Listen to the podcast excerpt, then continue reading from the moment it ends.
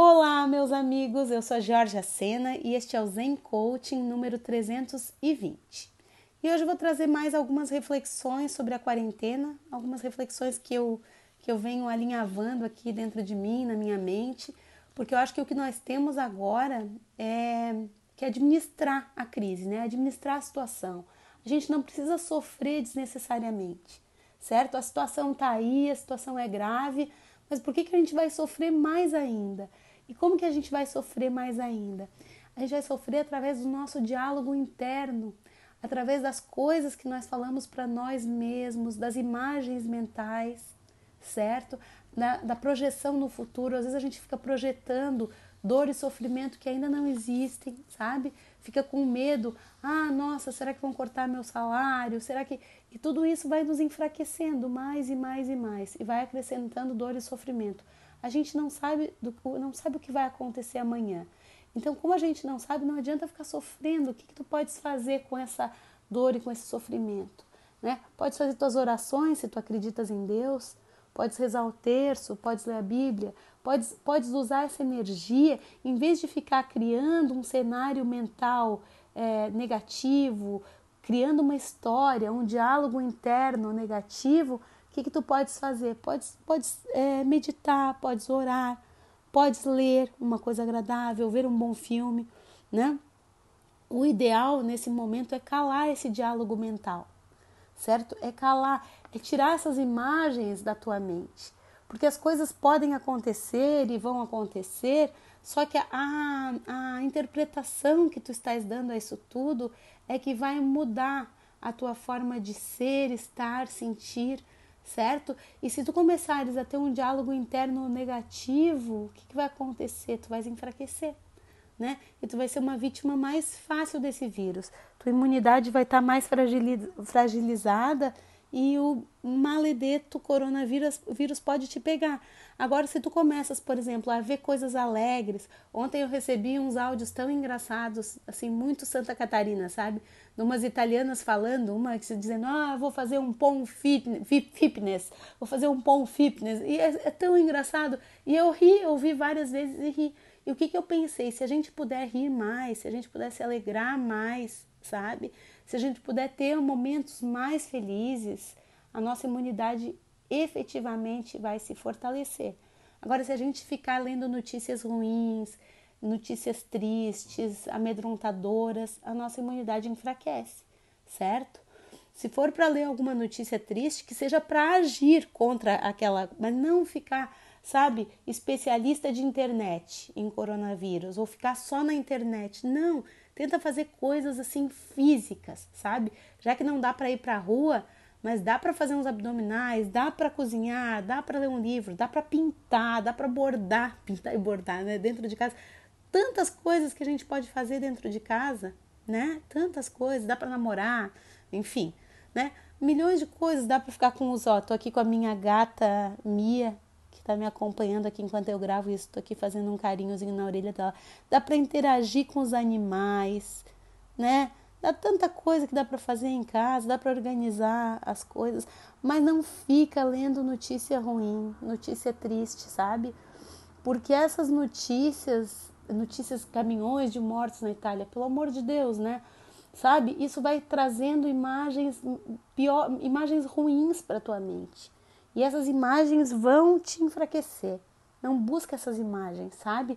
Busca, eu já falei isso no outro áudio, né? Busca as notícias só para te informar, mas com limite, né? Restringe, filtra.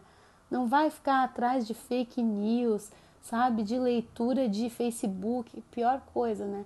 Vai procurar notícias, se for para ler alguma coisa, que seja alguma informação qualificada. Né? Não vai atrás dessas, dessas bobagens que as pessoas compartilham. Desculpa. Teorias de conspiração, etc, etc, etc.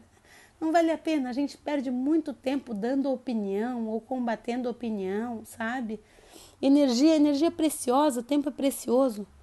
Tempo é uma coisa muito preciosa. Para que, que a gente vai ficar gastando o nosso tempo é, dando, dando opinião desnecessária que não vai mudar a situação das coisas, né? Então procura ser produtivo. É até melhor dormir do que ficar gastando tempo na internet com bobagem, né? Pelo menos dormir pode tem, também tem os dois lados, né? Porque às vezes quando a gente deprime, tá triste, a gente fica dormindo muito. Também não é bom dormir demais. Mas eu digo que dormir ainda é mais é mais benéfico do que ficar alimentando a mente com pensamentos ruins que vão gerar crenças ruins, certo? Sentimentos ruins, tudo isso, sentimentos, crenças, pensamentos que vão ficar introjetados dentro de ti, vão criar a tua realidade ruim, certo? Porque a gente cria a nossa realidade através das nossas crenças e a gente alimenta as nossas crenças por pensamentos, sentimentos, né? Leituras, tudo isso. Então evita, evita, evita ao máximo. Mas olha só, já estou em quase seis minutos e ainda nem cheguei no tema que eu queria falar hoje. Isso aqui que eu queria falar, porque a gente precisa valorizar o que a gente tem, né?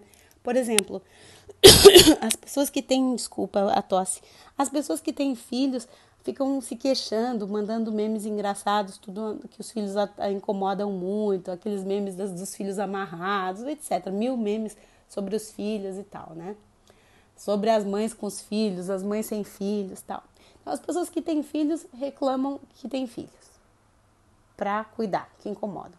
As pessoas que não têm filhos reclamam da solidão, ou as pessoas que estão sozinhas, né, idosos que estão sozinhos, reclamam da falta das crianças, certo? Quem tem criança reclama que tem criança, quem não tem criança reclama que não tem criança, quem tem teletrabalho reclama do teletrabalho, quem não tem teletrabalho reclama que está desempregado, quem tem, ou seja, as pessoas procuram procuram mil formas de reclamar da vida no confinamento certo? Da vida que tem. E o que, que eu proponho é que em vez de tu reclamar do que tu tem no confinamento, tu procura valorizar e amar cada detalhe do teu confinamento. Por exemplo, às vezes tu moras numa casa e tu podes colocar o pé na grama. Olha que riqueza que é colocar o pé na grama, né?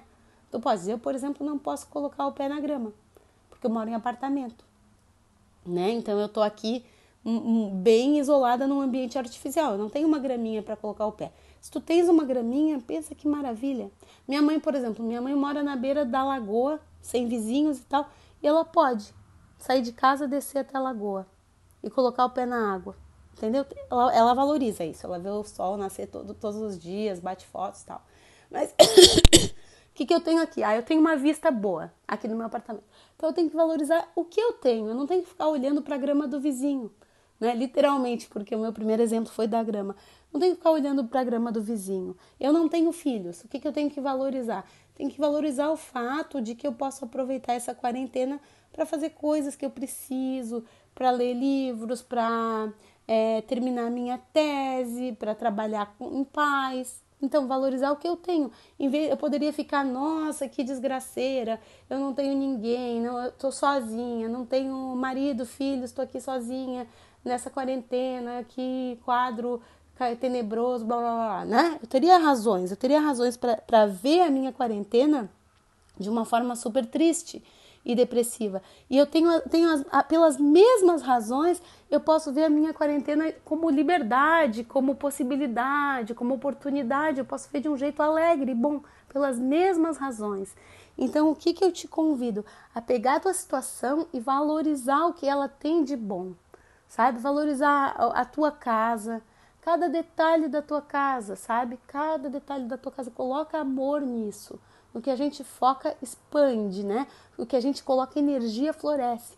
Coloca energia e amor na tua casa, coloca energia e amor no teu espaço, sabe? Na tua situação, se tu tens animais, nos teus animais, nos teus filhos, sabe?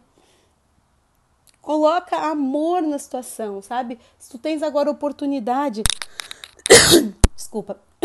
Oportunidade. Eu acho que a minha tossezinha que restou é alérgica, viu? Me desculpe.